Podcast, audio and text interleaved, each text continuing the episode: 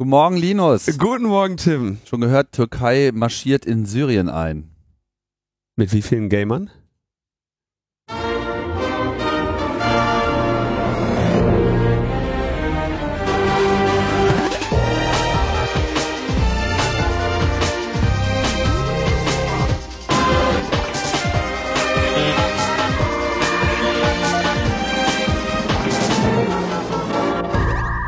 Logbuch Netzpolitik Nummer 316, frisch aufgebrüht am 14. Oktober 2019 von uns. Ist das 316? Ich dachte, ich dachte, ja, 316, hast du recht. Ja, Meine Güte. meine Güte. Will man nicht meinen, ne? Der Open World, mehr Open World geht hier nicht. Open World, das Open World der Netzpolitik. Ist alles dreidimensional, alles live, alles gestreamt, Alles voller- alles. Alles voller äh, Gegner mit künstlicher Intelligenz. Ja, Fast, fast realistisch. da muss man auch alle, alle Sinne wirklich geschärft Ja. haben und äh, vollkommen hellwach sein, wenn man hier überhaupt mitspielen will. Ja. Also sowohl am Mikrofon als auch am Kopfhörer. ja. Äh, letzte Sendung haben wir viel Feedback bekommen. Das ist wahr. Wir haben wieder, wir haben wieder Badmouthing betrieben. Wir haben, Ah, ja, ja, haben wieder Leute beschmutzt. Da haben sich Leute angesprochen gefühlt. ähm, kann man auf jeden Fall in den, äh, in den Kommentaren dann äh, in Gänze sehen, äh, wer das möchte. Ähm, ich habe aber auch ähm, mich mit Extinction Rebellion unterhalten. Also mit nicht, ne, es gibt ja nicht das Extinction Rebellion, aber mit Aktivisti von Extinction Rebellion. Und äh, das war sehr schön. Das Gespräch ging nämlich so. Hallo, ja, hallo, ah, wer bist du? Ja, Linus, pipapo. Ah, Linus, ähm, ich habe Kritik für dich. so, oh, okay. Okay, Was haben wir denn? Ha, was haben wir denn? Ne? Also noch, noch nicht, hat sie noch nicht vorgestellt oder so. Ne? Ähm, sag ja, was, was haben wir denn für Kritik? was war das für eine Gelegenheit, um das mal so, so irgendwo. Im Kontext. Okay. So, ne? Und ähm, ja, also die Kritik wäre, in dem, äh, in dem Blogpost zu dem Buchkapitel, was ich für das Extinction Rebellion Buch beigesteuert habe, da ist unten drunter ein Google Maps Link. Dann habe ich, äh, hab ich gesagt, ähm? Äh, habe ich gesagt, also ich habe mich dann hab bis kurz mit der Fassung gerungen und dann habe ich erklärt, dass dieser Text von Ihnen kam, weil den, den habe ich nicht geschrieben. Das war quasi die Bitte von, Einschließlich des Links. ja, das war, der kam von denen. ja, da sieht man, ne, die Volksfront für Datenschutz äh, ist auch da, äh, spielt da eine Rolle. Mhm. Ja, musste ich mich sofort rechtfertigen, was mir eingefallen ist, ne? da so ein Buchkapitel denen zu schreiben, äh, wo irgendwie Google Maps Links von ihnen unkritisch übernommen werden. Ja. Ja, also schön. Hätte gerne noch weiter diskutiert, haben wir dann auch, keine Sorge. Ne? Ähm, ansonsten wurde äh, in den Kommentaren ja ähm, einerseits sehr, es gab sehr viel positiven Zuspruch über unsere Kritik an den progressiven Bewegungen, sich ähm, in Nebenkriegsschauplätzen zu ergehen. Aber nicht nur. Nicht, nee, und es gab auch sehr vehemente, äh, sehr vehemente Kritik. Ähm, wir hätten irgendwie äh, Jutta Dittfurts Kritik mehr Raum geben müssen und mehr wiedergeben müssen, wo ich denke, genau das nicht zu tun war der Kern der Sendung, aber okay. Und zwar insbesondere wurde dann angemerkt, wir hätten äh, benennen müssen, dass Mahatma Gandhi ähm, ein, ähm, sagen wir mal, absolut inakzeptables Frauenbild hatte. Er hat also Frauen sehr schlecht behandelt, Vergewaltigungen ähm, und sonstiges spielen da eine Rolle. Ähm, das Argument habe ich, ich habe mir sehr viel Mühe gegeben, dem äh, Argument zu folgen. Also Mahatma Gandhi ist seit 1948, glaube ich, tot. Und mir ist jetzt auch nicht aufgefallen, dass Extinction Rebellion gesagt hätte, wir müssen jetzt im Rahmen des zivilen Ungehorsams, mit dem sie sich ja auf Mahatma Gandhi beziehen, jetzt irgendwie Massenvergewaltigungen durchführen oder sowas. Ähm, aber was mir dann auch klar wurde, Tim, wir müssen ähm, Also das, das Problem ist noch tiefer gehend, weil also Albert Einstein hat seine Cousine geheiratet. Das heißt, wir müssen jetzt die Relativitätstheorie annullieren. Und Immanuel Kant, ja, das war ein glühender Rassist. Und der hat, die, der hat uns die Aufklärung gebracht. Das heißt, die müssen wir jetzt auch noch ablehnen. Das geht überhaupt nicht mehr. Ne? Das, Ja. so, also diese, diese, diese Rassenideologie der Aufklärung, ja, wie wir da jetzt seit Jahrhunderten einen, einem Rassisten huldigen, ne? das geht, äh, geht so überhaupt nicht. Ähm, da können wir so nicht weitermachen. Was Linus damit eigentlich äh, sagen will in seiner ihm so eigenen tongue-in-cheek äh, und Weise, ähm, man kann, glaube ich, sehr wohl zwischen sinnvollen Beiträgen und weniger hilfreichen Beiträgen einzelner Personen unterscheiden, ohne jetzt gleich äh, da alles in einen Topf werfen zu müssen und aus dem einen das andere automatisch zu diskreditieren. Wer das übrigens sehr gut erkannt hat, ist äh, Luisa Neubauer. Ich glaube, die äh, ka kann man sagen, die deutsche Greta Naja, hat in Deutschland, glaube ich, einen ähnlichen, ähm,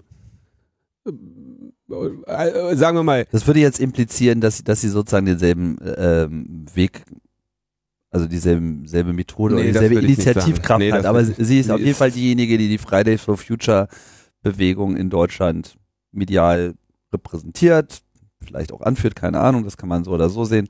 Äh, auf jeden Fall ist sie eine der sichtbareren äh, Gesichter und äh, das scheint auch nicht die schlechteste Wahl gewesen zu sein, weil sie ist auch ganz gut im Sprechen von ganzen Sätzen. ich wollte auch gerade nicht sagen, dass sie äh, quasi wollte mit die deutsche Greta wollte ich loben ihre Weisheit das- und ja, ja, nee, äh, Symbolkraft wollte sie da jetzt nicht irgendwie das sollte äh, positiv sein. ich habe das jetzt auch nicht negativ ausgelegt. Ich wollte nur äh, sagen, wir sehen sie nicht identisch in Ja. einer identischen Rolle. Ne? Und was sagt Luisa Neubauer hier im Interview mit dem ZDF? Es gibt ja diese Meinung, ähm, die habe ich heute auch vielfach in den sozialen Netzwerken gelesen, dass dieser zivile Ungehorsam oder diese, den Weg, den jetzt Extinction Rebellion äh, einschlägt, ähm, auch das, was äh, Fridays for Future geschafft hat, auch kaputt machen kann. Eben, weil es eben dazu führt, dass die Leute, die morgens ihre Kinder in die Kita bringen wollen oder zu ihrem Job fahren wollen, ähm, ja, jetzt im Stau stehen und sagen, warum jetzt so radikal? Also, ich meine, man, es geht ja auch anders. Äh, glauben Sie, also sehen Sie da Gefahr, eine Gefahr, dass das äh, auch ein bisschen sich negativ auf die gesamte Debatte auswirken kann? Ich glaube, es hat an dem Punkt potenzielle negative Effekte, dass wir es nicht schaffen, wegzukommen von der Frage, wie kann Protest aussehen, hin zu der Frage, warum protestieren wir eigentlich, in egal welcher Form. Natürlich kann man sich jetzt, ähm, wie wir damals über Schulschwänzen monatelang ähm, referiert haben, in einer, einer absolut ignoranten Zuspitzung beinahe jetzt darin verlieren, wie Extinction Rebellion eben protestiert oder nicht protestiert. Aber die, die Kernfragen sind doch ganz andere. Wie kann es sein, dass wir nach Jahren und vor allem nach intensivsten Monaten der Klimabewegung vor einem Klimapaket stehen, was den Namen nicht verdient. Wie kann es sein, dass so viele Menschen auf die Straße gehen für eine Aufgabe, die eigentlich dem Staat obliegt und der aber anscheinend seiner Verantwortung nicht mehr gerecht werden möchte? Ganz genau genommen dabei die, die Regierung und das Klimakabinett. All das finde ich extrem skandalös und ich glaube, da müsste man gerade das Scheinwerferlicht ähm, hinstellen. Ja, die jetzt erkannt. Linus, warum eigentlich so radikal, dass jetzt sogar die Eltern mit ihrem SUV im Stau stehen bleiben, wenn sie ihre Kinder zur Kita bringen wollen? Ja. Warum so radikal? Ja, das ist richtig Das krass. geht ja an die Wurzel das geht der ja, Existenz. Ja. Ja. stimmt. Drückt auch sehr schön aus, wie wenig Checkung da eigentlich in diesem Diskurs immer noch vertreten ist. So. Ja, fahrt doch vielleicht Fahrrad oder Zweirad, geht auch motorisiert, geht auch ganz gut durch den Stau, kann man auch woanders langfahren, kann man auch früher aufstehen, kann man alles machen, kann man alles irgendwie mal drüber nachdenken, was man eigentlich so tut in seinem Leben. Genau darum geht's nämlich gerade. Ich finde das äh, immer sehr schön tatsächlich, wenn, äh, wenn es solche Blockadesituationen gibt. Gab es ja jetzt in Berlin eigentlich die ganze Woche. Extinction Rebellion hat ja hier wirklich an so vielen Stellen in Berlin so viele Aktionen gemacht, ja, alle möglichen Brücken dicht gemacht, am äh, Umweltministerium äh, übernachtet und es war wirklich, die haben sich da total CDU-Zentrale Genau. angekettet. die haben sich da ausgepowert mit, mit den, mit vielfältigsten Aktionen. Selten, ähm, selten ist es irgendwie mit der Polizei ruppig geworden. Also das, dafür wurden sie ja äh, auch viel kritisiert, ne, dass jetzt irgendwie mit der Polizei auch in Absprachen getreten sind. Und dann war, aber das ist tatsächlich gut gelaufen. Ja, also irgendwie die Räumungen waren dann friedlich, dann irgendwie so quasi friedliche Situationen gehabt, wo dann irgendwie die Polizei, ja, dann räumen wir jetzt und dann demonstrieren, ja, okay, und haben sich dann da wegtragen lassen. Die Polizei hat irgendwie ein paar hundert Leute da äh, weggeschleppt.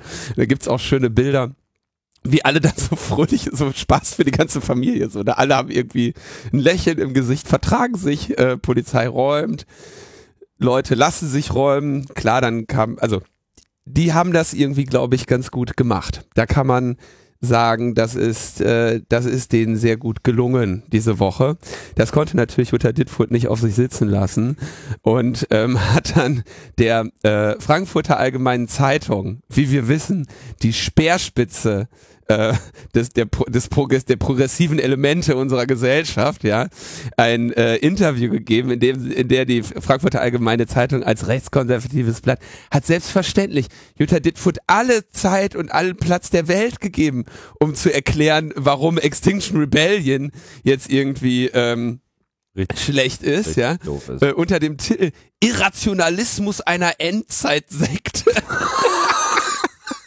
Hat sie dann da nochmal in Ruhe erklären können, ja. Ähm, mystisch-esoterisches Drama konnte nochmal so richtig drauf haben. Und da sieht man eben, äh, von mir aus meint es Jutta Dittfurt ja sogar gut. Ne? In der Regel ist ja äh, gut eben das Gegenteil von gut gemeint, äh, aber sie hat halt jetzt, sie meint es wahrscheinlich gut, aber auch hier diese Wirkung, ne, dann diese, äh, diese Diskussion über Extinction Rebellion als irgendwie nicht ziemliche komische Sekte, das schadet der äh, Umweltbewegung, glaube ich, enorm. Und insbesondere, wenn sich dann, äh, wenn Jutta Dittfurt eben nicht die vergift, das, das vergiftete Angebot erkennt, was ihr da von der Frankfurter Allgemeinen Zeitung gemacht wird, in der sie ja sonst nicht zu Wort kommt. Ne, mit, mit, also nicht, nicht in so einem Ausmaß und nicht in dieser Vehemenz. Als ich das getwittert habe, wurde dann auch direkt angemerkt, dass ja die Genossen Kurz und Rieger auch beim Klassenfeind FAZ schreiben. Und ich habe mir dann aber nicht die Mühe gegeben, noch zu erklären, dass es eben ein Unterschied ist, ob du progressive Positionen in einem rechtskonservativen bürgerlichen Blatt unterbringst und da irgendwie ne, äh, Datenschutz und äh, Kritik an der Regierung und Themen zum Cyberkrieg und worüber die äh, Kolumnen regelmäßig gehen, ja, wenn du da in dieses Milieu halt deine Positionen trägst, die deiner Gesamtbewegung zuträglich sind. Aber ich habe irgendwie Frank und Konstanze nie äh, zum Beispiel in der FAZ gelesen, dass sie sagen hier, äh, was weiß ich, Digitalcourage ist eine irrationale Endzeitsekte. Ja, das, das Oder die Volksfront für Datenschutz. die Volksfront für Datenschutz oder so, ne, die haben ja, die schießen halt nicht in die eigenen Reihen. Das ist das, was ich versucht habe zu erklären.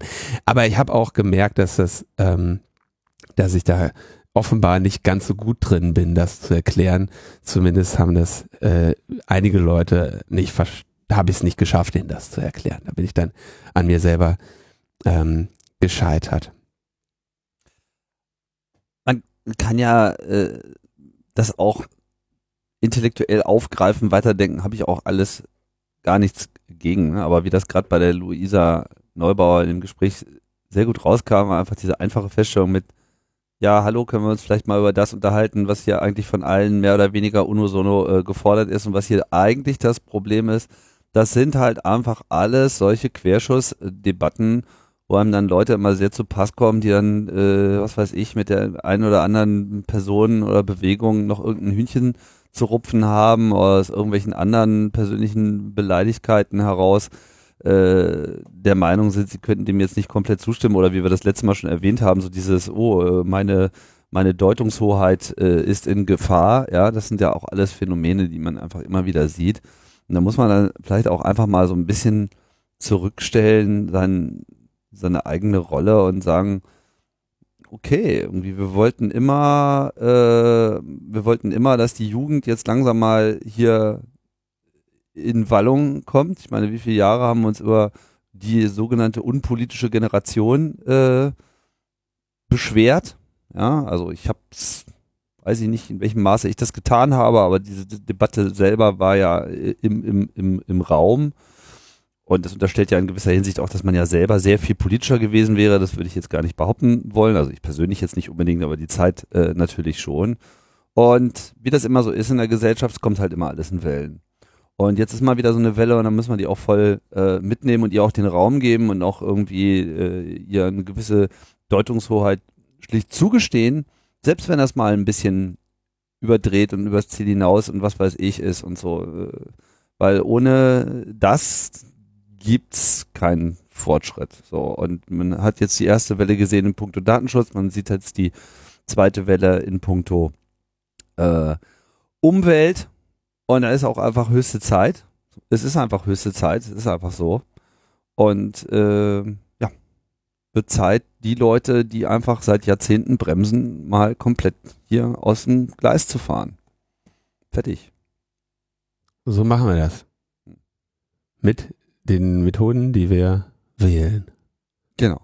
Und selbst wenn man sich bei Gandhi und Kant oder Einstein abguckt, nein, alles okay. Nee, geht nicht. Nee. Kannst du nicht machen.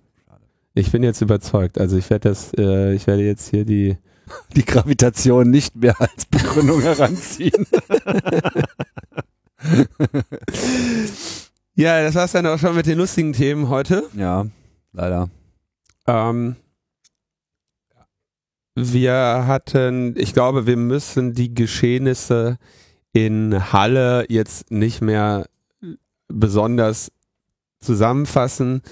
Ähm, das ist äh, um die Welt gegangen, das hat alle beschäftigt. Naja, ein, schon vielleicht. Ein irrer Nazi-Terrorist hat versucht, eine äh, Synagoge anzugreifen, ist an der Tür gescheitert und hat daraufhin eine äh, vorbeilaufende Frau erschossen und einen äh, jungen Mann, der in einer in einem Dönerrestaurant, in einer Dönerbude irgendwie war, erschossen, ähm, bis dann irgendwie weggefahren wurde, äh, gefasst und verhaftet.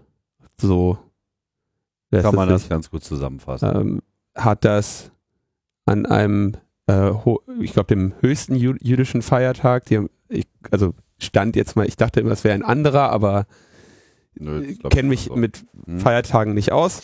Ähm, und ähm, ja, eine Schreck, ein schreckliches äh, Vorkommnis, das natürlich jetzt dann auch allerlei Diskussionen herbeiführt, wenn eine solche einschneidende Situation passiert.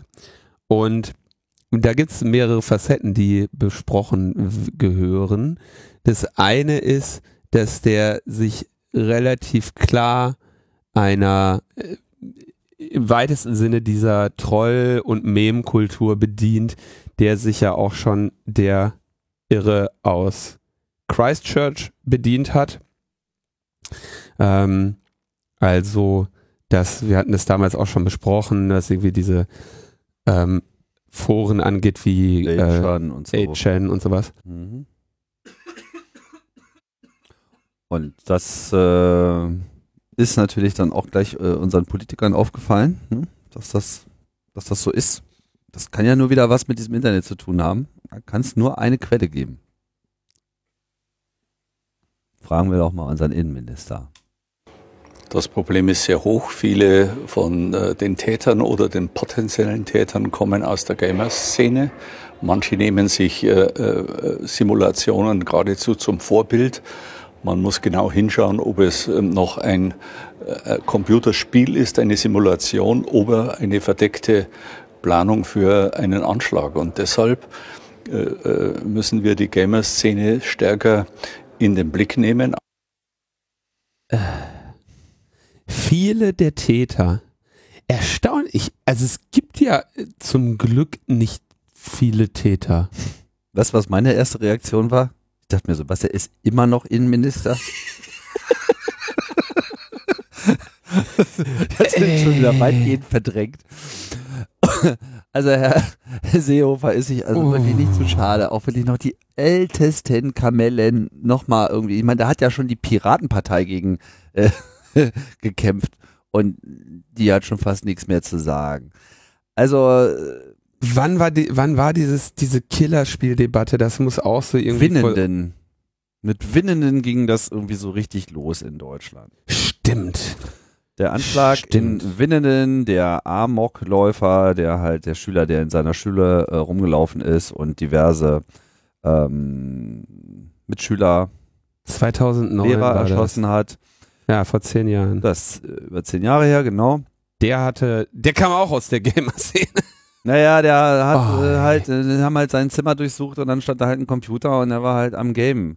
Wie so ziemlich alle Kinder in Deutschland. So, ja, das ist halt einfach mal das, was man macht. Game heißt übrigens Spiel. Kurze Erklärung, ja. Computerspiele. Ja, man spielt halt so. Und äh, manche spielen dies und manche spielen das und jeder spielt was anderes und viele spielen halt auch, ja, ist so äh, Ballerspiele der einen oder anderen Natur und auch wenn ich selber jetzt nicht ein besonderer Fan davon bin, halt auch sehr viel First-Person-Shooter, strategische Spiele, was es auch immer ist. Früher war es ähm, Counter-Strike, äh, das große Ding. Heute sind wir eher bei Fortnite angekommen.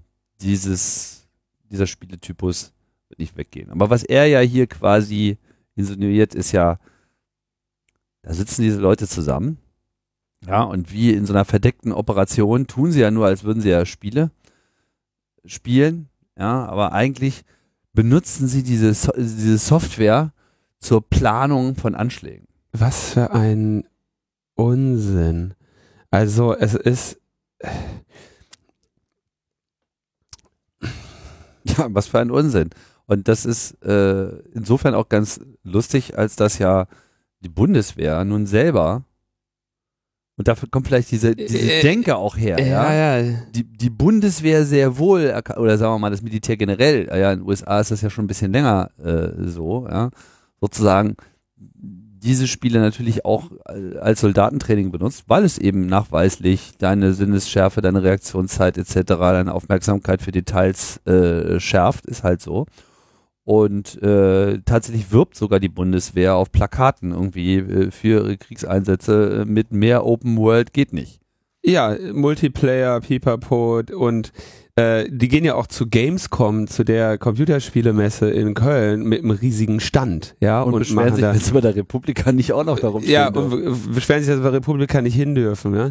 Ähm, die ich will das mal versuchen zu erklären. Wenn, also was Menschen tun ist, also unabhängig davon, ob sie jetzt äh, verwirrte Mörder sind oder was auch immer, Menschen haben Kulturen und an diese Kulturen wird appelliert. Ja, das tut die Bundeswehr mit ihrer Werbung, die sich auf äh, Computerspieler bezieht. Ähm, das tun, äh, keine Ahnung, Fridays for Future und Extinction Rebellion, indem sie Logos schaffen und versuchen, eben eine, eine Kultur zu kreieren. Und diese Computerspiele-Kultur ist enorm groß. Ich weiß nicht genau, aber ich glaube, die irgendwie in Deutschland wird jetzt irgendwie geschätzt, dass es irgendwie so um die 30 Millionen äh, oder 40 Millionen aktive Computerspielerinnen gibt. Ja. Das ist aber sehr viel. Ähm, ich, die Zahl habe ich jetzt irgendwo gelesen. Ich kann jetzt nicht genau sagen, wie äh, stark die, äh, wie, wie fundiert die ist, aber sagen wir mal, so eine Playstation findet man schon in vielen Haushalten oder so ein Nintendo oder was man, ne? Und Ja klar, also das ist einfach. Computerspielekultur ist enorm verbreitet, ähnlich wie vielleicht So, Filmkultur. sogar, sogar in meinem Haushalt finden wir wird das geduldet, ne? Ja. So, und an solche Kulturen wird natürlich auch appelliert. Ja, das wird, da wird geworben, da gibt's dann diese, diese YouTube-Schwachmaten, den PewDiePie und sowas, ne? die äh, sich damit, die, die sich damit auseinandersetzen. Das ist etwas, was was cool ist, wie, wie eine Band oder so. Ja, eine Band, Musikstile prägen ja auch die Menschen, ja, das dann irgendwie äh, hören Rapmusik oder Metal oder hasse alles nicht gesehen. Ne? Und natürlich hat dieser ähm, Nazi-Terrorist versucht eben auch an Kulturen zu appellieren. Und natürlich appelliert er an irgendwie diese Computerspielkultur, wo es eben auch äh, Spiele gibt, bei denen Töten äh, eine zentrale Rolle spielt. Ähm, der appelliert an diese äh, Trollkultur, ähm, bedient sich also der, der typischen, die Lingo, hat diesen, versucht diesen leicht, ähm, ja, also diesen zynischen Humor irgendwie auch mitzumachen, der in diesen Foren geprägt ist, um da eben eine Anschlussfähigkeit und eine Nähe zu finden. Ne? Der, deswegen tut er das. Das heißt aber natürlich nicht, dass äh, aus allen Computerspielern äh, irgendwie Serienmörder werden oder Massenmörder. Das ist eben eine, ein umgekehrter Schluss. Schluss. Ähm,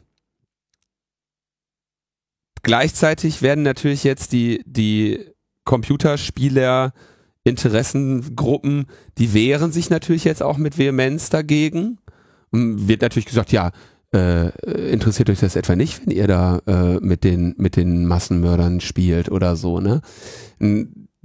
Das ist, das führt halt nirgendwo hin.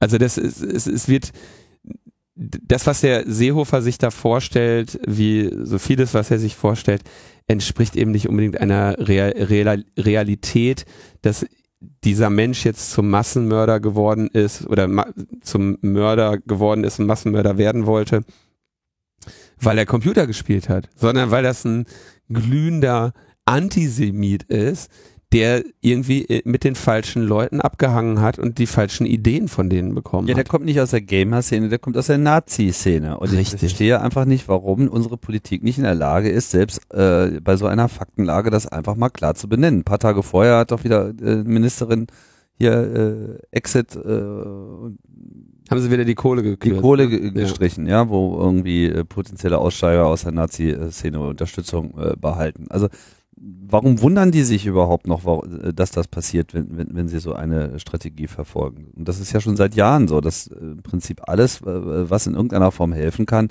äh, wird die Kohle weggenommen, wird nicht gefördert, wird auch irgendwie moralisch nicht unterstützt. Aber dann beschweren sie sich das jetzt irgendwie so, oh, jetzt haben aber die Nazis schon wieder irgendwas Böses gemacht. Aber das war wahrscheinlich jetzt so wegen der Computerspiele, sonst sind die ja eigentlich ganz nett.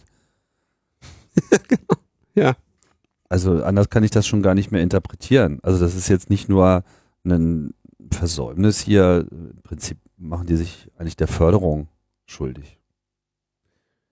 Er hat ein Manifest äh, verfasst, hochgeladen, ähm, in dem er seine ganzen äh, selbstgebastelten Waffen irgendwie beschreibt und erklärt. Was ja ein ganz interessantes Detail ist, dass er halt zwar als hochgerüstet beschrieben wurde, ne? man hatte ja so gleich in den ersten Meldungen, ja, hatte ganz viel Waffen dabei, ganz viel. Hatte er ja auf jeden Fall, ne? Ja, äh, klar, hatte er auch, aber man macht sich ja dann sozusagen, also in meinem Kopf entsteht dann sofort so ein, so ein, so ein, so ein Bild von äh, professionellen Waffensystemen, die jetzt irgendwoher äh, im Container fertig betriebsbereit abgeladen wurden. Aber offensichtlich hatte er durchaus Probleme, an solche Waffen heranzukommen oder keine Kohle dafür, das kann natürlich auch sein. Hat sich das alles selber gebaut und äh, präsentiert dann irgendwie in diesem Dokument stolz irgendwie da seine selbst gebastelten Sachen, ja, wo ich dann auch gleich schon auf die nächste äh, Debatte warte. Äh, 3D-Drucker sind Terrorwerkzeug. Kam der aus der 3D-Drucker? Kam der aus der Maker-Szene? Aus der Maker-Szene, genau. Das, das, das, das fehlt jetzt auch noch so, ja. Also die die fädeln ja Plastik zusammen irgendwie. Das ist ja, ne? ja klar, waren da bestimmte Griffe und Patronenhalter ähm, waren dann irgendwie mit so Filament zusammen gebastelt, aber hat ja dann auch schlecht, äh, entsprechend schlecht funktioniert offenbar. Ne? Abgesehen davon, dass seine gesamte Strategie äh, keine war. Schreibt er ja sogar selber, dass er keinen Plan hat. So, ja, ich gehe da mal hin, mal gucken, was geht. Aber glorifiziert sich halt selbst mit seinen äh, tollen Zielen und was er da alle für Highscores äh, erzielen äh, könnte. Ja, da ist ja von so Achievements äh, Mhm. die Rede und so. Ja, natürlich spricht der so ein bisschen die Sprache, die man in dieser Kultur oder in dieser Zeit, ist ja gar nicht mal nur, dass jetzt in der Gamer-Szene, wir benutzen ja diese Begriffe auch, ohne uns jetzt irgendwie als in der Gamer-Szene äh, zu verorten und dementsprechend ist das jetzt auch nichts anderes als Herr Seehofer, the time has moved on, ja, deine, deine Jugend und, und, und, und Sprachprägung liegt jetzt halt einfach 50 Jahre äh, zurück. Ähm, ist jetzt halt eine andere Sprache, kennst du nicht, aber ist ganz normal, kann man bestätigen. So redet man Ja. heute, ja. Ja. Dieses, ähm, also genau, mit diesem Manifest möchte er ja, also er will ja Anschlussfähigkeit finden, ne? Er will irgendwie, er will sich anbinden an das, wie Menschen sprechen, will quasi zeigen, ey, ich bin einer von euch, es ist kein so weiter Weg. Er, er sagt ja auch, sein erklärtes Ziel ist, ähm, erstens, diese äh, Waffen zu testen, zweitens, möglichst viele Menschen animieren, es ihm gleich zu tun. Und drittens, so viele Menschen wie möglich zu töten. Bevorzugt Juden. Antifa wäre auch gegangen oder eine Moschee oder so. Offenbar war es ihm ja am Ende relativ egal. Er hat ja dann, nachdem er durch die Tür nicht durchgekommen ist, äh, einfach irgendwelche Menschen erschossen, ähm, was eben auch zeigt, dass der Typ halt ernsthaft, ernsthaft einen an der Waffel hat. Ja. Und ähm, also man zeigt alles, auch wenn man das liest, es ist halt sehr schaurig, was, was bei dem irgendwie schief sitzt. Ähm, jetzt hat der, ist es so, wir werden natürlich jetzt eine Reihe an Diskussionen haben. Wir haben diese Gamer-Diskussion hat ähm, Horst Seehofer eröffnet. Wir werden außerdem eine Diskussion über äh, diese von den C CDU Herrn Mittelberg sogenannte Meldepflicht für Hasspostings diskutieren, denn es ist tatsächlich so, dass sich insbesondere diese Nazi-Gruppen über ähm, Telegram-Gruppen koordinieren. Telegram ein Messenger, eine Messenger-App, ähm, ich, angeblich mit Unternehmenssitz in Berlin, nur da hat noch nie irgendjemand, irgendjemand, hat noch nie jemand irgendjemanden gesehen, ähm, betrieben von einem russischen Staatsbürger, glaube ich. Angeblich ist das Entwicklerteam in Dubai. Ihr weiß der Geier, wo die, also es ist ja auch eigentlich egal, wo die sind. Also Ähm, nach Eigenangaben sind sie äh, Ah, okay. angeblich in Dubai, aber auch das scheint irgendwie so ein bisschen unklar äh, zu sein. Es gab ganz am Anfang, als sie populär wurden, gab es diese Berlin-Story, die dann keiner so richtig verifiziert bekommen hat.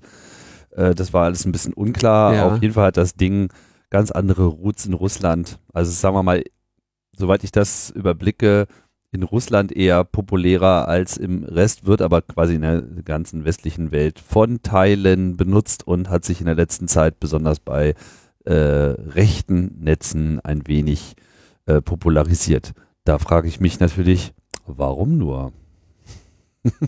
ja, Warum nur? die haben, also es gibt da verschiedene Telegram-Gruppen, in denen man zum Beispiel dieses Manifest äh, zirkuliert, in denen auch das äh, Video zirkuliert, äh, zu dem wir gleich auch nochmal äh, kommen. Also wir werden jetzt eine äh, Diskussion nochmal wieder darüber führen, dass äh, verschlüsselte Messenger zugreifbar sind.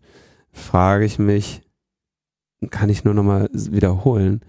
Vielleicht täuscht mich da auch meine Wahrnehmung, aber ich saß ja eigentlich selber mit drin in der Sachverständigenanhörung mit der Debatte, wo die Tatverdacht, äh, Stra Straftatbestände aufgeweitet wurden für Quellen-TKÜ und diese, ähm, also ich würde jetzt vermuten, dass, also wenn man sich dazu hinreißen ließe, auch weiße Massenmörder als Terroristen zu bezeichnen, statt als Attentäter, Gamer und verwirrte Einzeltäter, dann müsste nach meiner Lesart des Gesetzes problemlos der Zugriff auf diese äh, Gruppen und das Abhören dieser Personen möglich sein. Es ist auch tatsächlich nicht so, als wäre es mit Schwierigkeit verbunden, in diese Telegram-Gruppen einfach reinzukommen. Also die kann ein Bundesamt für Verfassungsschutz oder eine Polizei sehr, sehr einfach ähm, überwachen. Das ist jetzt nicht so, dass die da besonders ähm, hinterm, hinterm Berg halten würden mit ihren Zugängen und mit ihren Ansichten. Ähm, insofern, da sehe ich auch eine fehlgeleitete, aber auch eine in Zukunft stattfindende Debatte. Und dann haben wir natürlich die Diskussion über den Livestream, denn der Typ hat sich an seinen ähm, Bundeswehrhelm ein ähm, Handy geknotet, welches sein, sein Sicht, seine Sicht quasi ins Internet gestreamt hat, live. Genau. Und zwar auf Twitch. Genau. Twitch hat nachher. Was auch Gamer-Szene ist. Genau, ja, ist es, ist tatsächlich Gamer-Szene. Wird hauptsächlich von diesen Let Let's Play-Leuten. Ja, aber ist Oder, nicht. Also auch Nee, Moment. Ich weiß nicht, ob Let's Plays der Hauptinhalt von Twitch sind, aber viele Let's Plays finden auf Twitch statt. Ich glaube, das kann man sogar so sagen, dass, dass Ja. sie da im Wesentlichen, also da, da haben sie zumindest ihre Roots. Aber ich glaube, dass die eigentliche Entscheidung äh, für dieses Netzwerk jetzt weniger da drin liegt, dass es irgendwas mit der Gamer-Szene zu tun hat, als dass es da sozusagen äh, geringere Hürden gibt, einen Livestream auch sofort freigeschaltet zu bekommen, Ja. was bei YouTube halt nicht ganz so einfach ist.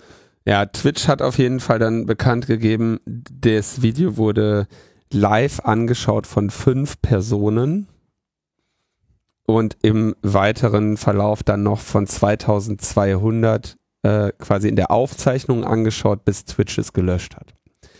Ähm,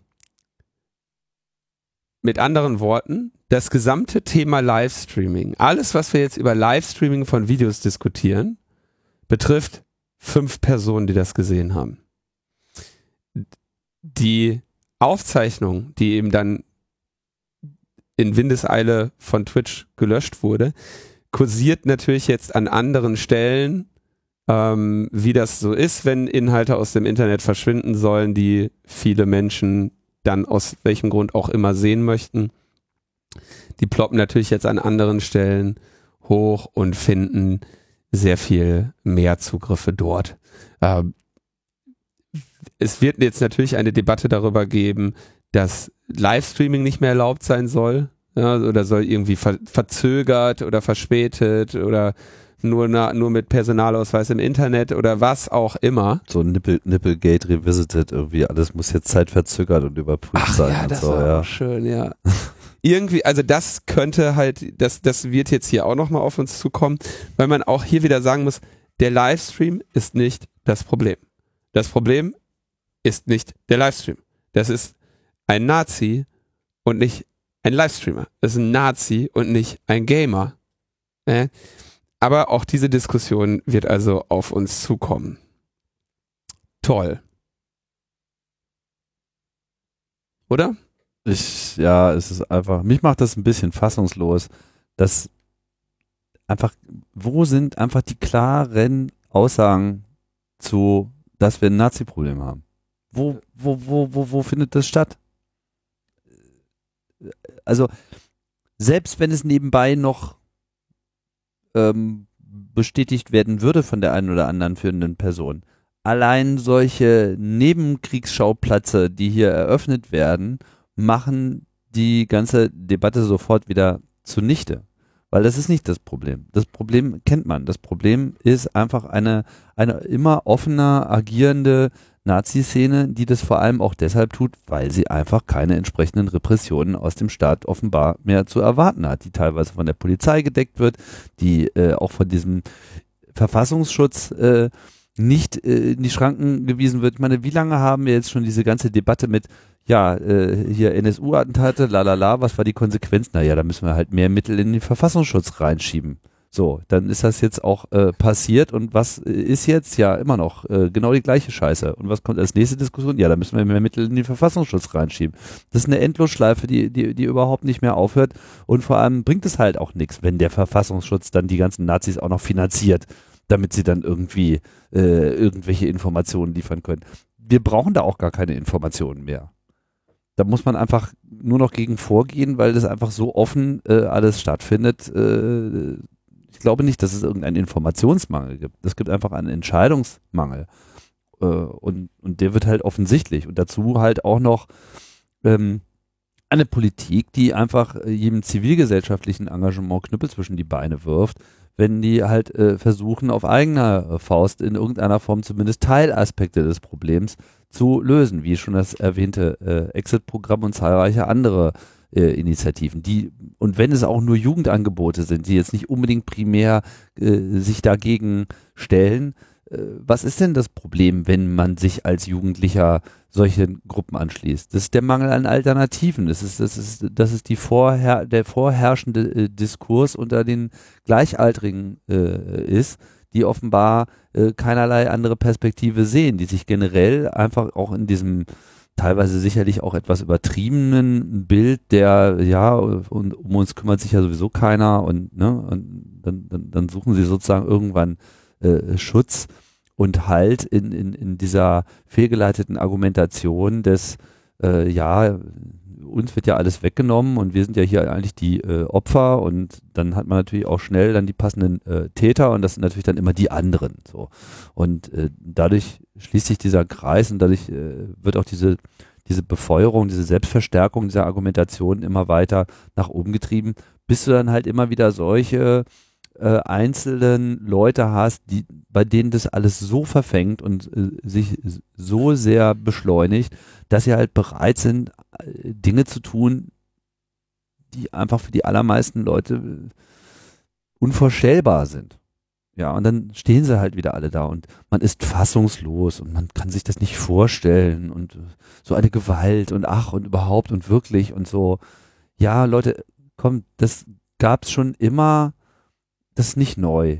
So, das, das, das, das, das, das passiert halt einfach, wenn man sich nicht, nicht kümmert um das Problem. Und vor allem, wenn man sich nicht langfristig kümmert. Oder noch schlimmer, wenn man es halt langfristig verhindert. Dann, dann passiert das. Und deswegen passiert das. Und dann können wir ja unsere ganze tragen, wie so, so, so Popanz von uns hergetragene Fassungslosigkeiten, könnt ihr auch gleich wieder in die äh, Mülltonne äh, treten, wenn er einfach als nächstes nach vorne kommt und sagt, ja, hier die Leute, die Computerspiele spielen, sind schuld, weil äh, anders kann ich mir die Welt nicht mehr erklären. Schlimm. Einfach nur schlimm. Ja. Das ist für, also dieses an der, an der, an dem Problem vorbei schießen ist, können wir uns nicht erlauben. Und das ist in, in solchen Situationen einfach an der Tagesordnung. Das ist auch eine Verhöhnung der Opfer und der, ja. der wirklich bedrohten ja. Leute. Also ich meine, wie, wie, wie, willst du dich denn jetzt fühlen als Jude in Deutschland, wenn, ja. wenn so ein Scheiß kommt? Ja, hier irgendwie, ich möchte so viele Juden umbringen, wie es irgendwie geht, steht im Manifest. Übersetzung, ja, äh, Computerspiele sind das Problem. Hallo? also, äh, das ist doch einfach äh, fahrlässig. Also ich meine, der Innenminister müsste einfach wegen, wegen Fahrlässigkeit äh, und unterlassener Hilfeleistung eigentlich sofort äh, aus dem Amt genommen werden, wenn er solche Sachen sagt. Das ist schlimm. Und diese Diskussion, also diese Gamer-Sache, ich habe das auch im Gespräch mit einigen äh, Journalisten dann festgestellt, die haben das gar nicht mehr so auf dem Schirm, was eben vor ja, zehn Jahren Winnenden eben auch los war mit Killerspiele. Mhm. Diese Killerspieldebatte, die ja ist, hat eine, eine Größe angenommen, eine Breite angenommen ähm, und auch eine Vehemenz. Ja, du hast es ja gerade gesagt, das hat, das hat wahrscheinlich eine ganze Reihe Menschen in die ähm, in wahrscheinlich auch netzpolitisiert, ja, dass sie irgendwie sagen, ey, ich spiele hier Counter-Strike und irgendein durchgeknallter Loser ballert rum und jetzt werde ich mit dem auf eine Stufe gestellt. So können wir da noch mal ein bisschen differenzieren und dann hast du schon verloren. genau. Ja, werden dahin hier differenzieren. Wer Momente abwägen. Was was natürlich noch gesagt werden muss in dem Zusammenhang ist, dass dieser Spinner eben auch die die Öffentlichkeit sucht, den, den Anschluss sucht, sich eben als wer, im Teil quasi einer eines Werbenetzwerkes sieht, ja, also würde mich jetzt nicht wundern, wenn im weiteren Verlauf eben rauskommt, dass er sich von dem Christchurch-Irren ähm, irgendwie hat anstecken lassen. Und ähm, dass wir davon ausgehen müssen, dass hier tatsächlich eben, dass, dass die ihr Ziel erreichen können, Nachahmer zu finden. Und das hat natürlich auch sehr viel damit zu tun, wie viel Raum man diesen Leuten gibt, um ähm, ihre Gedanken irgendwie zu teilen. Und ob man denen die Gefallen tut, ihre Namen zu nennen, ihre äh, Bilder zu verbreiten, wie es natürlich ähm, der Springer Verlag sofort getan hat, ne? Mit dicken Foto und Name und hasse alles nicht gesehen, um dem Typen eben jetzt die Genugtuung zu geben, ähm, dann doch eine historische Figur oder sonstiges zu werden. Und das ist natürlich das, warum dann andere irgendwo sitzen und sagen, ach Mensch, das wäre ja, wenn, ne, wäre noch eine Möglichkeit, dass aus mir dann doch noch was wird. Ja. Ähm, so, äh, statt einfach mal zu sagen, der Typ ist halt ein Loser und der ist nicht nur ein Loser, weil er sein, sein Attentat oder seine Mordserie da nicht hinbekommen hat, sondern ist auch so ein Idiot. So, der, und von vorne bis hinten ist das ein Idiot. Oh. Ein Idiot und natürlich auch eine, eine, eine, eine verlorene Seele, dessen, dessen, dessen Leben offensichtlich auch schon früher äh, als jetzt zwei Wochen vorher äh, falsch abgebogen ist, aus welchen Gründen auch immer, keine Ahnung. Er hat auf jeden Fall sich ja den, den fundamentalen Herausforderungen des Lebens gewidmet und hat zumindest schon mal festgestellt, warte mal, wie war das nochmal? Der Feminismus ist schuld an der niedrigen Geburtenrate?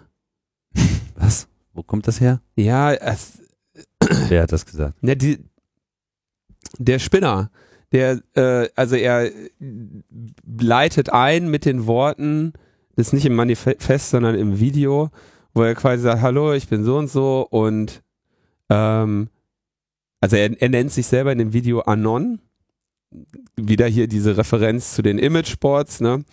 Und äh, sagt, warte mal, ich kriege mal auf die Reihe. Also die Geburtenrate ist gering wegen der Feministinnen und deswegen werden wir übervölkert von den von den Arabern oder was, ne? Und an all dem ist der Jude schuld. Und deswegen rächt er sich jetzt am Juden. Fragt man sich jetzt auch, ob der nochmal seine empirische, seine Erkenntnisse da vielleicht nochmal feststellen könnte, aber die hat er wahrscheinlich eben von, von irgendwelchen YouTube-Videos. Ja. Na gut. Ja, ein Loser. So, was ist denn eigentlich hier? Wir Hätten wir dem mal eine Arbeitsbeschaffungsmaßnahme angedeihen lassen. ja. ja, hätte vielleicht, hätte, ein hätte, sich, hätte sich vielleicht gelohnt, dem Typen irgendwo noch eine Perspektive zu geben. So, wir haben noch was nachzutragen.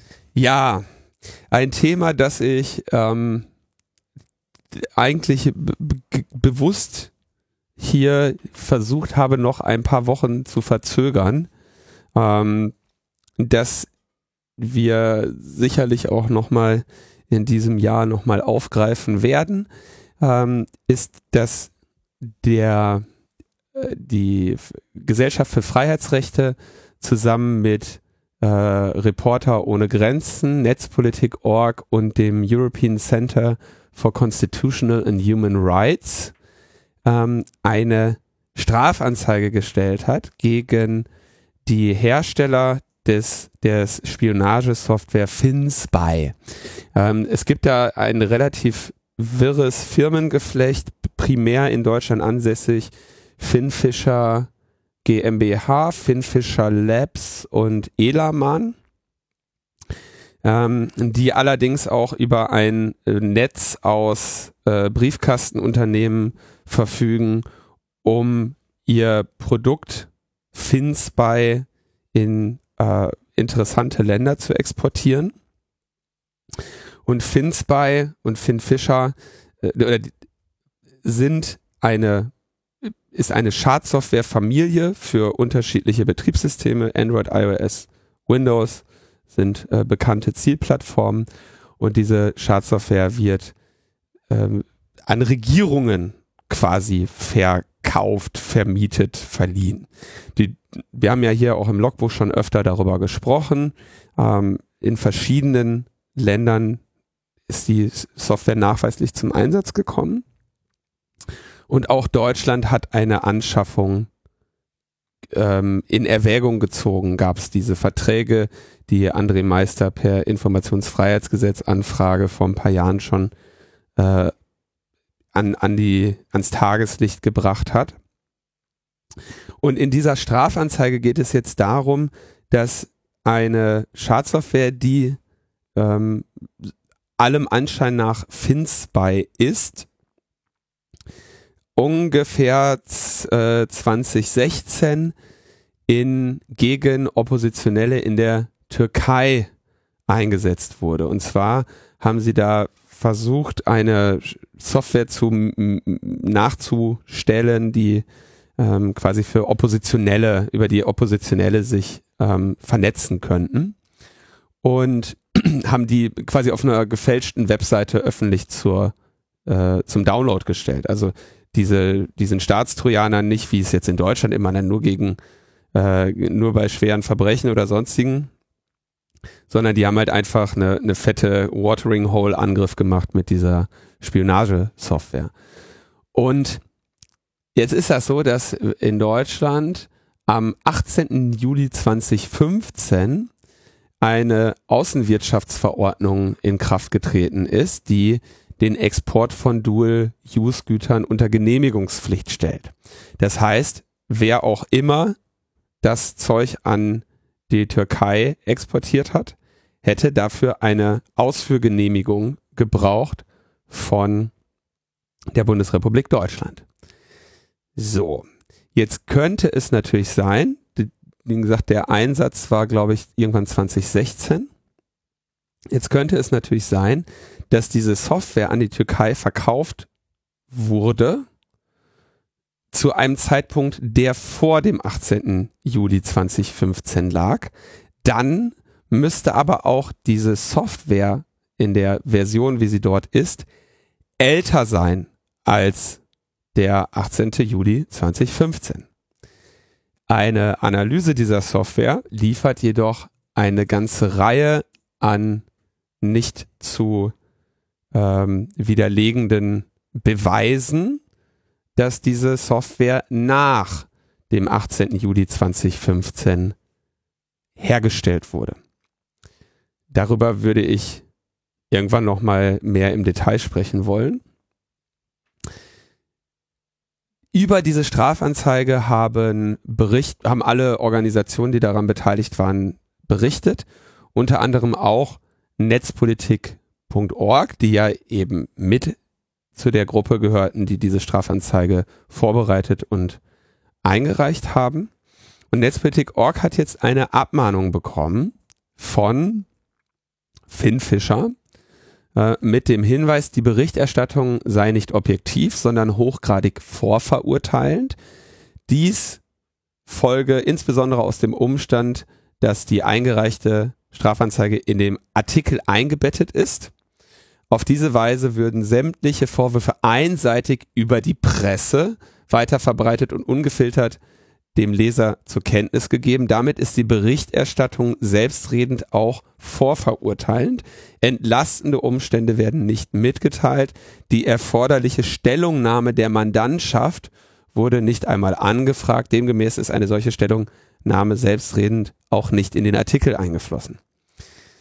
Die gehen also jetzt gegen Netzpolitik.org vor, weil Netzpolitik.org als Pressemedium über seine eigene Strafanzeige berichtet hat.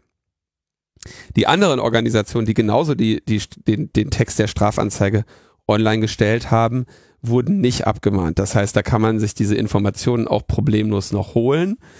Und ähm, ja, Netzpolitik.org hat daraufhin jetzt erstmal den Artikel, in dem sie über diese Sache berichten, offline genommen und wird jetzt eben schauen, wie das aussieht in Auseinandersetzungen mit ihren Anwälten und sagen natürlich auch, sie hätten, würden ihre Zeit lieber dem Kampf gegen Überwachungssoftware und zwielichtige Unternehmen in deutscher Hand äh, widmen und werden also jetzt sehen, wie sie in dieser Sache weiter verfahren. Ich finde das ähm, sehr interessant, weil quasi unstrittig ist, dass diese Software aus deren, äh, also quasi zu einer Zeit geschrieben wurde, die nach dem äh, Inkrafttreten der Exportrestriktion oder der Genehmigungspflicht liegt. Ähm, es bleibt ein bisschen die Frage offen, ist es auch tatsächlich Finn Fischer? Das aber wiederum kann tatsächlich, kann das deutsche BKA relativ gut ähm, feststellen. Die könnte man da mal als Zeuge fragen, weil das deutsche BKA hat ja Testversionen davon gehabt. Ähm, mit anderen Worten, die könnten diese Analysen ja äh, auch mal durchführen und die würden, wären quasi eigentlich gute, äh, gut als Zeugen zu laden in diesem Stra in dieser Strafsache. Und ähm, dann wäre es natürlich spannend, wenn sich jetzt bewahrheitet, dass das aus deren Händen stammt, dann wird Folgendes passieren. Die werden sich dann nämlich auf ihr Netz aus Briefkastenfirmen ähm, beziehen und dann irgendwie wahrscheinlich aus dem Hut zaubern, dass sie an irgendeine eigene to Unternehmenstochter in irgendeinem anderen Land verkauft haben, die dann völlig eigenmächtig äh, entgegen ihrer Kontrolle äh, trotzdem in die Türkei geliefert hat, sie aber damit nichts zu tun haben und damit quasi versuchen, die Gesetze zu umgehen. Das ist das, wo, wo ich wovon ich ausgehen würde. Was dann eine interessante Debatte darüber wird, wofür haben wir denn solche Genehmigungspflichten, wenn die dann Waffenhersteller sind, ne? äh, diese umgehen? Und wie stehen wir dazu, dass wir offenbar selber als Bundesrepublik Deutschland von diesem Unternehmen Kunde sein möchten.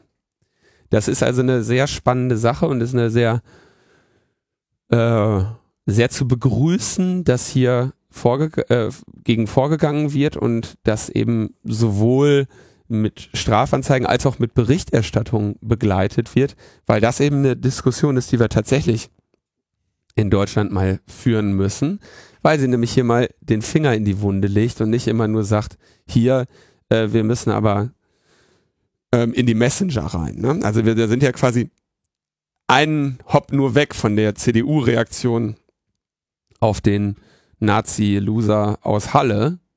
Ähm, sind wir, wären wir eben bei Finn Fischer. Und natürlich klar Netzpolitik.org, wenn, also Abmahnung mit Unterlassungserklärung, Strafandrohung und dem ganzen Zinnober, die brauchen jetzt Anwälte, um das prüfen zu lassen, sich dagegen zu wehren, bitten natürlich auch für ihren äh, Einsatz da um Spenden, die bei Netzpolitik.org ja ohnehin immer gut aufgehoben sind. Ja, macht sich auch gut im, im Pärchen mit der Metaebene-Spende so im Monat. Das, äh, ist auf jeden Fall, passt gut zusammen auf dem Kontoauszug. So, dann haben wir noch einen Nachtrag zu der Situation mit äh, Apple und China. Da hatten wir ja kurz über dieses Hin und Her mit äh, dieser App. HK, wie hieß noch gleich, HK Map Live. Ähm, in Hongkong und dem iOS App Store berichtet, was ja ich das dargestellt habe, auch immer noch so sehe, zunächst einmal so der übliche, oh, der App Store Review Prozess hat festgestellt, dass diese App unter Umständen gegen irgendwelche Regeln verstoßen kann. Und zwar mit Regeln heißt das dann entweder Regeln des App Stores oder eben Regeln des App Stores, die gelten, weil es weitere Regeln und Gesetze äh, gibt in dem jeweiligen Land. Dann gab es Proteste, dann hat Apple einen Rückzieher gemacht, weil sie gesagt haben, pff, ja, nee, wir haben uns das noch, noch mal genau angeschaut. Das war halt jetzt hier eine Entscheidung aus unserem Review-Team, die ziehen wir jetzt mal wieder zurück.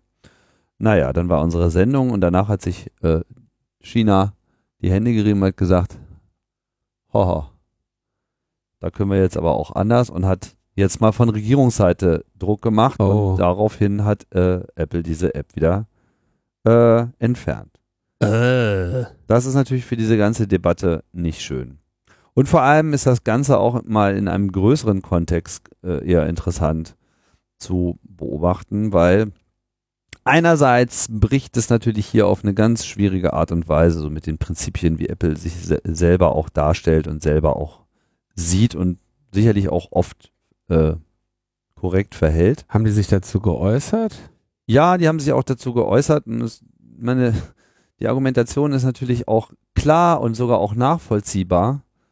Wir können ja nicht etwas tun, was gegen die Gesetze eines Landes verstößt. Wir können ja nichts gegen diese Gesetze machen, wenn wir uns entschieden haben, in diesem Land Business zu machen.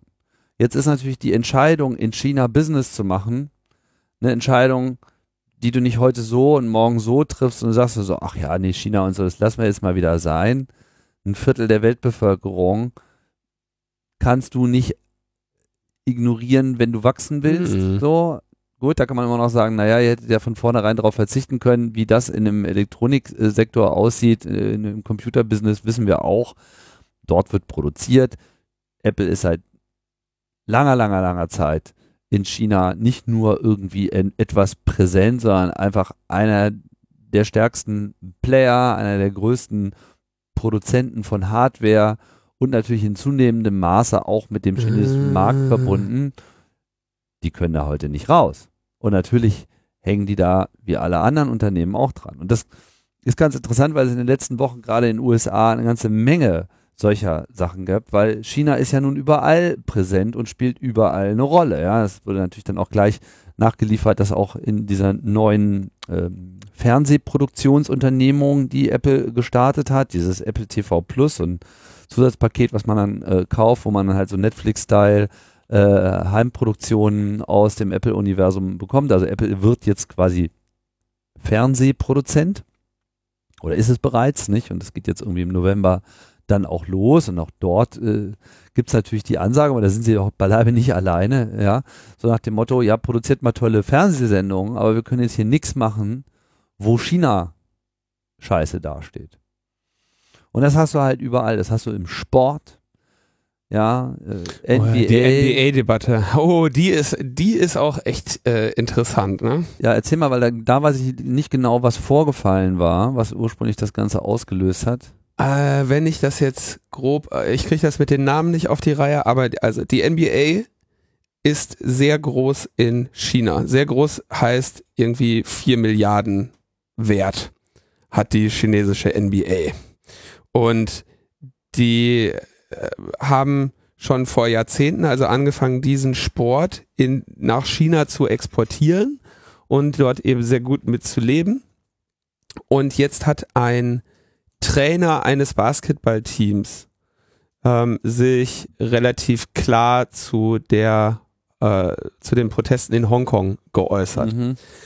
Und dann hat die das Risiko sehend, was das für ihren NBA-Markt China bedeutet, hat die NBA dann quasi versucht, beschwichtigend sozusagen so im Sinne von, ja, also wir als NBA positionieren uns ja nicht und äh, gleichzeitig hat unser äh, der Trainer dieses Teams natürlich Meinungsfreiheit, aber wir legen Wert auf die Feststellung, dass das nicht unsere Meinung ist, was dann zu dem Ergebnis geführt hat, dass sie in den USA natürlich vollkommen jetzt die NBA hassen, weil sie hier diese Meinungsfreiheit ihres Trainers eben nicht wirklich gestützt haben und in, in China sie irgendwie jetzt im Feuer stehen, weil sie offenbar quasi diesen Trainer das sie, sich so haben äußern lassen und den nicht sanktionieren.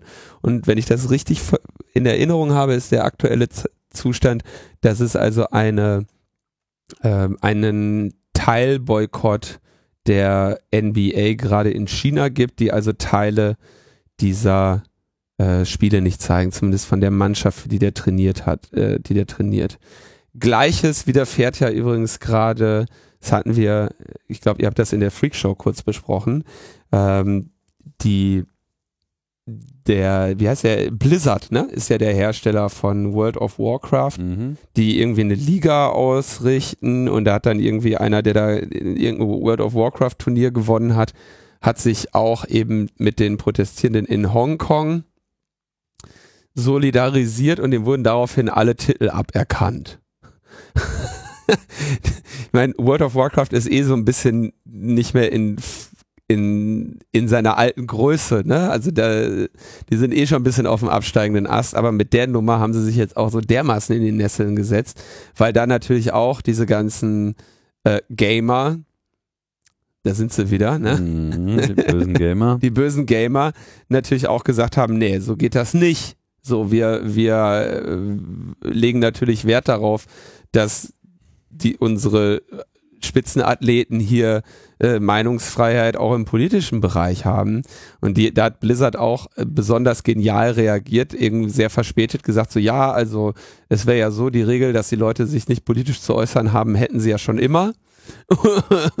und äh, deswegen äh, sollte man, müssten, wären sie also jetzt hier gezwungen gewesen, äh, so zu agieren, weil so wären jetzt die Regeln. Das heißt, die setzen sich da gerade auch massiv in die Nesseln. Ja, und äh, im Fußball ist es ja auch so. Es gab ja schon, äh, wann war das, letztes Jahr auf einmal diese obskure äh, Geschichte, wo der DFB so einen Deal mit, der mit dem chinesischen Fußballverband hatte, dass die chinesische U20-Nationalmannschaft ähm, in der Regionalliga quasi außer Konkurrenz mitspielt und man dann sozusagen eine ungerade Anzahl von Mannschaften hatte, sodass bei jedem Spieltag eine Mannschaft nicht, ähm, nicht Spiel, äh, kein Ligaspiel hat und dann stattdessen gegen die chinesische U20 spielen soll, sodass sie sozusagen so ein permanentes Training gegen äh, westliche, zumindest Regionalliga-Standards hat. So das Projekt wurde dann auch relativ schnell auch eingestellt, nachdem dann die Zuschauer, also erstmal diverse Vereine auch äh, ihre Missgunst ausgesprochen und dann kamen halt alle Leute mit irgendwelchen Tibet-Fahnen äh, zu diesen Spielen und mhm. dann ist das irgendwie auch schnell äh, abgebrochen worden. Äh, es wurden jetzt auch äh, Anstoßzeiten verlegt in manchen Ligen in Europa, um sozusagen kompatibler zu sein zu den äh, Live-Fernsehzeiten in China etc. Also man macht sich überhaupt gar nicht klar, wie groß eigentlich dieses Interesse an westlichen Sport und Kultur äh, ist. Ja, was ja irgendwie auch ganz interessant ist, weil wir haben ja nicht im Ansatz denselben, dasselbe Interesse an, an der chinesischen Kultur. Ich meine, wer kennt schon irgendwas mit Sport oder irgendwas mit irgendeine Fernsehserie, irgendwas. Ähm, sicherlich wird das langfristig eher auch für China ein Problem sein, weil so sehr sich jetzt hier auch alle äh, auf leise, auf leisen Sohlen da durch den Raum schleichen und sagen so, hm, wir halten einfach mal ein bisschen die Fresse und so, dann haben wir auch eine ganze Menge Geld zu verdienen. Mittelfristig wird sich natürlich auch hier ein neuer Kanal auftun müssen einfach. Auch wenn das wahrscheinlich noch ein paar Jahre dauert und wir alle diese ganzen Maßnahmen mit Überwachung, mit äh, Firewall, mit Sperren, mit manipulierten Suchergebnissen und so weiter und so weiter. Irgendwann, denke ich mal, wird auch diese Wand äh, zusammenbrechen müssen, aber noch ist es halt nicht so weit und jetzt spielt sich das Ganze eben so ab. So, zurück zu Apple und Hongkong. Das Problem wird man jetzt so nicht ohne weiteres lösen können. Hier ist einfach das Kräfteverhältnis einfach falsch. Jetzt kann man natürlich Apple vorwerfen, dass sie ja ihre Werte verraten. Und ich glaube, Apple wird würde dem sogar fast zustimmen. Nur, was, was sollen sie jetzt machen? Also die Argumentation, wir müssen uns ja an die Gesetze äh, dieser Länder halten, die finde ich ja erstmal gar nicht so wenig einleuchtend. Wenn wir über Upload-Filter diskutieren, dann sagen wir auch nicht, äh, YouTube ist schlecht weil sie so etwas umsetzen. Ähm, ich würde aber dann natürlich schon von Apple erwarten, wenn sie sagen, ist, das ist ein Gesetz, dann würde ich mal ganz gerne sehen, dass das äh, auch irgendwie erklärt wird, wo denn dieses Gesetz steht. Ja, und ähm, da könnte man natürlich schon sagen, okay, gegen, da geben Sie uns bitte einen äh, rechtsmittelfähigen Beschluss, ja, geben Sie uns bitte eine Anordnung oder sonstiges, die wir prüfen lassen können und gegen die wir uns gegebenenfalls mit unseren Anwälten zur Wehr setzen können, um zu schauen, ob das so Bestand hat. Jetzt weiß ich, muss ich tatsächlich sagen, nicht genau, inwiefern ein solcher Prozess in China möglich ist und inwiefern er Aussicht darauf hätte, in irgendeiner Form in die Nähe von Erfolg zu kommen. Aber es wäre natürlich schon wenigstens das, das Signal, hier mal zu sagen, okay, hier sind wir auf der Seite unserer Nutzerinnen. Und wenn wir sagen, wir müssen uns an die Gesetze halten, dann wollen wir eben auch prüfen, ob das die Gesetze sind.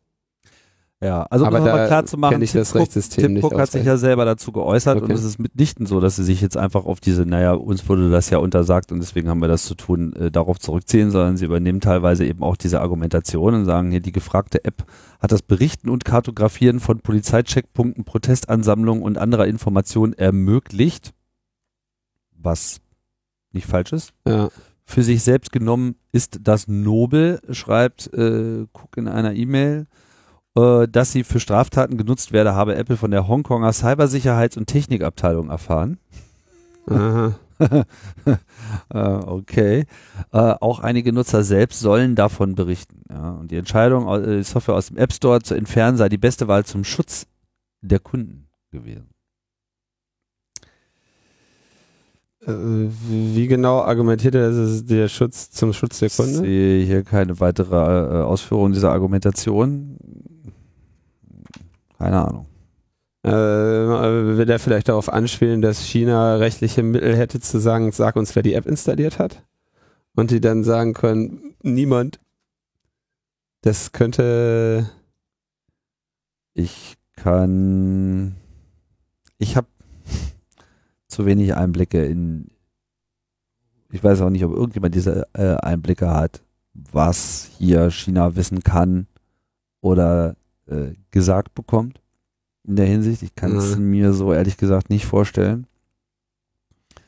Schutz der Kunden scheint mir hier, glaube ich, eigentlich eher ein ähm, gener genereller und nicht individueller Begriff zu sein, im Sinne von Mhm. so, lass uns das Ding mal hier äh, Es ist besser raus. für euch. Es ist, es ist besser für euch. Ich meine, wir hatten ja schon mal darauf hingewiesen, diese Map ist im Wesentlichen eine Webanwendung. Das heißt, Mhm. diese App ist einfach nur so ein Wrapper. Du kannst ja halt das Ding irgendwie auf den Homescreen äh, packen und dann läuft das im Prinzip genauso. Ähm, ob das dann jeder weiß, ist nochmal eine andere Frage. Ähm, ja. ich denke, was auf jeden Fall sehr klar ist, ist, du hast, ähm, Der Einfluss von China ist da. Der Einfluss von China ist da, der wird nicht weggehen. Der Einfluss von Deutschland ist ja auch da in, in, im deutschen App Store. Und es ist, das wird halt so weitergehen. Das wir, also das wird so, diese Problema, Probleme werden sich, werden einfach sich jetzt häufen. Und das ist eben das, was dir passiert, wenn du in eine solche, in einen solchen, in solchen Staaten agierst. Nirgendwo anders ist das so ein großes Thema wie in China. Ne? Ist auch interessant, weil mein niemand stellt bei Apple jetzt in Frage zum Beispiel, dass sie in der Türkei ihre Dienste anbieten, die von irgendwie einem äh, vollkommen durchgeknallten Autokraten äh, regiert werden. Hm, Da, ja, also da die stellen wir uns die Frage gibt's da nicht. auch schon, aber es äh, hat noch Gibt's nicht auch, die aber dann Dimension. wäre halt ne? die Frage, ob ist, ist den Türkinnen und Türken geholfen, wenn man ihnen jetzt auch noch die iPhones wegnimmt. Ja, Ja. eben, genau. Andererseits ist ihnen damit geholfen, wenn, wenn wenn sie die weiter behalten können, aber damit nichts anfangen können. Also es ist eine, äh, ein, ein nicht auflösbarer Konflikt, der leider uns eben weiter beschäftigen wird und wo ich zumindest den, den Aspekt wichtig finde zu sagen, gut, das muss dann eben politisch gelöst werden. Dummerweise sind diese Möglichkeiten in China eben äh, andere als in, als in Demokratien. Um vielleicht nochmal einen, einen positiven Blick, Entschuldigung, ich muss mich immer für meinen Optimismus äh, entschuldigen, aber ein Big Picture Aspekt ist ja auch, was wir, glaube ich, hier erleben, ist die Wachstumsschmerzen einer sich global, ähm, einer global zusammenwachsenden Welt.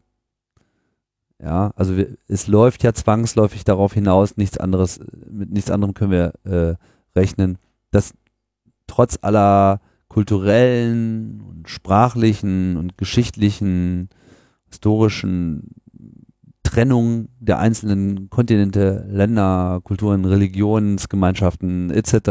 und wie sehr wir uns auch irgendwie alle manchmal äh, hassen oder einfach nicht so geil finden, so oder teilweise vielleicht auch mehr lieben, als es angemessen äh, ist die Dinge schreiten sehr nah zusammen. Das Internet hat diese ganze Frage mit, was ist Recht eigentlich noch wert in dem Moment, wo es global angewendet ist und wer hat denn dann sozusagen jetzt überhaupt das Primat? Und sicherlich versucht äh, China sich hier irgendwie eine gute Ausgangsposition zu äh, erheischen, so wie sie Europa und äh, USA im Prinzip auch schon immer gehabt hat. Ist ja nicht so, dass wir nicht genauso versucht haben, unsere Denkweisen anderen Leuten aufzudrängen und auch unsere moralische und äh, äh, juristische Sicht der Dinge äh, durchzusetzen, Copyright etc.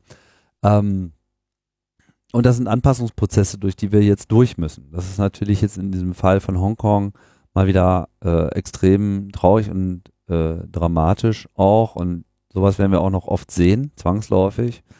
Aber ich glaube auch nicht, dass China jetzt ein Land ist, was überhaupt keinerlei Schritte zu gehen hat. Und das werden wir auch sehen, auch wenn sie es jetzt gerade in diesem Moment nicht unbedingt zum Ausdruck bringt. Kommen wir zur letzten Meldung der Woche. Es gab einen Hackbug. Und zwar ähm, eine ganz interessante Geschichte.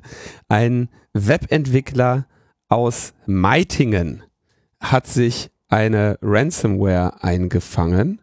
Diese äh, Ransomware hieß Moostic und die befällt äh, Network Attached Storages von einem bestimmten Hersteller.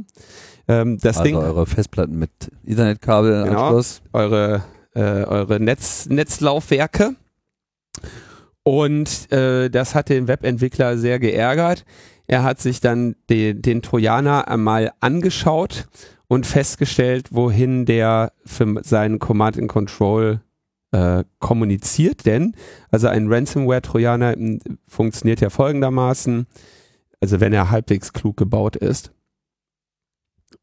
würfelt er entweder selber einen Schlüssel oder lässt sich von dem Command and Control Server einen geben, stellt aber auf jeden Fall sicher, dass der auf dem Command and Control Server gespeichert ist, weil dieser Command and Control Server soll ja nach Zahlung muss der ja diesen Schlüssel rausgeben, um zu entschlüsseln, äh, damit der, damit der, der Kunde dann entschlüsseln kann. Und die, äh, er hat also quasi diesen Command and Control Server, so nennt man diesen, den Teil eines Trojaners, der eben aus der Ferne steuert, diesen Command and Control Server gefunden und hat festgestellt, dass es sich dabei um eine wiederum von anderen Leuten eine, eine Webseite, sorry, dass es sich um eine Webseite handelte, die anderen Leuten gehört hatte, die die Angreifer aufgemacht hatten, um dort ihre ihre Command and Control Server Infrastruktur drauf laufen zu lassen. Mit anderen Worten, der Host, mit dem mit dem dieser äh, diese Ransomware kommuniziert hat, der gehörte nicht den Angreifern, sondern es war ein von den Angreifern gehackter Server von jemand anderem. Und weil die auf diesem gehackten Server hat der Webentwickler, hier der Geschädigte in diesem Fall, ähm, eine offene Webshell gefunden, mit dem die, die sie quasi benutzt hatten, um diesen Server zu infizieren und hat die dann genutzt, um wiederum ein eigenes PHP-Skript äh, da drauf zu laden, das aus der SQL-Datenbank die ähm, Key Pairs holt, also die Listen aus den quasi Kundennummern und den Sch Verschlüsselungsschlüsseln, die das Ding gegen Bezahlung halt rausrückt. Hat da irgendwie 2800 Stück drin gefunden und diese Liste jetzt quasi auf Pastebin veröffentlicht. Das heißt, potenziell 2557 Leute, die mit der Malware Moostic infiziert sind, haben jetzt eine kostenlose Wiederherstellungsmöglichkeit, weil der gute Webentwickler aus Meitingen in Bayern der Sache mal auf den Grund gegangen ist. Der hat dann auch eine Spendenmöglichkeit via Bitcoin angeboten. Aber hier, da gibt's den Schlüssel jetzt eben äh, kostenlos gegen Spende und ähm, finde ich ja mal eine ganz schöne Story. Jetzt ist es natürlich so, dass der ähm, vor dem Gesetz immer noch äh, sich des Hacks dieses Servers von den betroffenen Personen theoretisch schuldig gemacht hat. Ja, also er hat immer noch etwas Verbotenes getan. Ähm, ich würde jetzt mal nicht davon ausgehen, dass ihn dafür jemand anzeigt.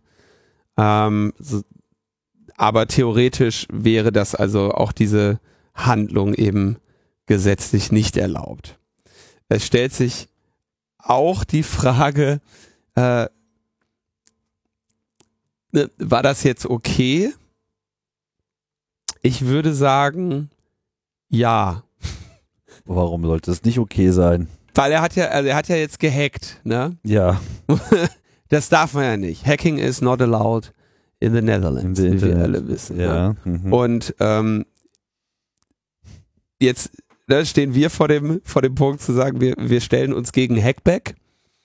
Aber unsere Argumentation, uns gegen Hackback zu stellen, ist ja, im, ist ja eben die, dass wir sagen, dafür werden Schwachstellen gesammelt, dafür äh, ent- dadurch entsteht ein Schadenspotenzial für die Allgemeinheit. Es gibt natürlich ethische äh, Rahmenbedingungen für das Hacking, die ja hier in einer solchen ähm, klaren Verteidigungssituation und einer Notwehrhandlung, ich meine, der einzige Schaden, also sagen wir so, er richtet eigentlich einen großen Schaden an. Weil von den 2800 Befallenen hätte vielleicht ein Drittel gezahlt. Die hätten jeder, wahrscheinlich wenn die so standardmäßig mit 1000 Dollar äh, zur Kasse ge gebeten. Das heißt, er hat hier potenziell vielleicht sogar einen Millionenschaden angerichtet mit seinem Hack. Ne? Bei den, Bei den Angreifern. Ja. Aber immerhin, immerhin ist es mal, also wenn euch mal jemand fragt, gibt es ein Hackback? Es gibt ja wenige überlieferte Fälle von Hackbacks, die, die uns der, ähm, die uns der Verfassungsschutz irgendwie nahelegt und erzählen möchte oder die uns der Bundesnachrichtendienst nahelegen und erzählen möchte, sind, glaube ich, nicht dieser, dieser Form und dieser Gestalt. Aber das wäre jetzt mal ein Beispiel für jemanden, der sein Schicksal selbst in die Hand genommen hat. Und so wie das hier äh, klingt, war das wahrscheinlich eine Sache, eine Sache, wo er nicht so lange für gebraucht hat. Auf jeden Fall coole Aktion. I, Hackers gonna hack. I approve this message. Ja.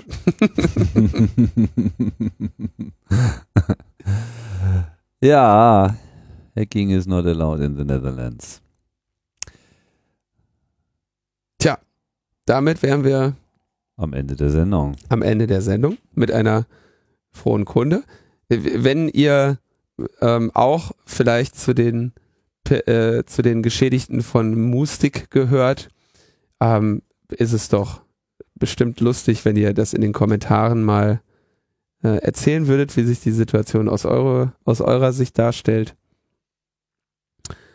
Und ähm,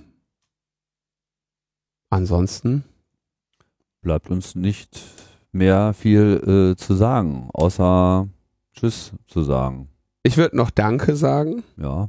an Christopher, Christian, Thomas und Hans Helmut, die mich besonders gefreut haben. Und wir sagen Tschüss. Bis bald. Bis bald. Ciao, ciao.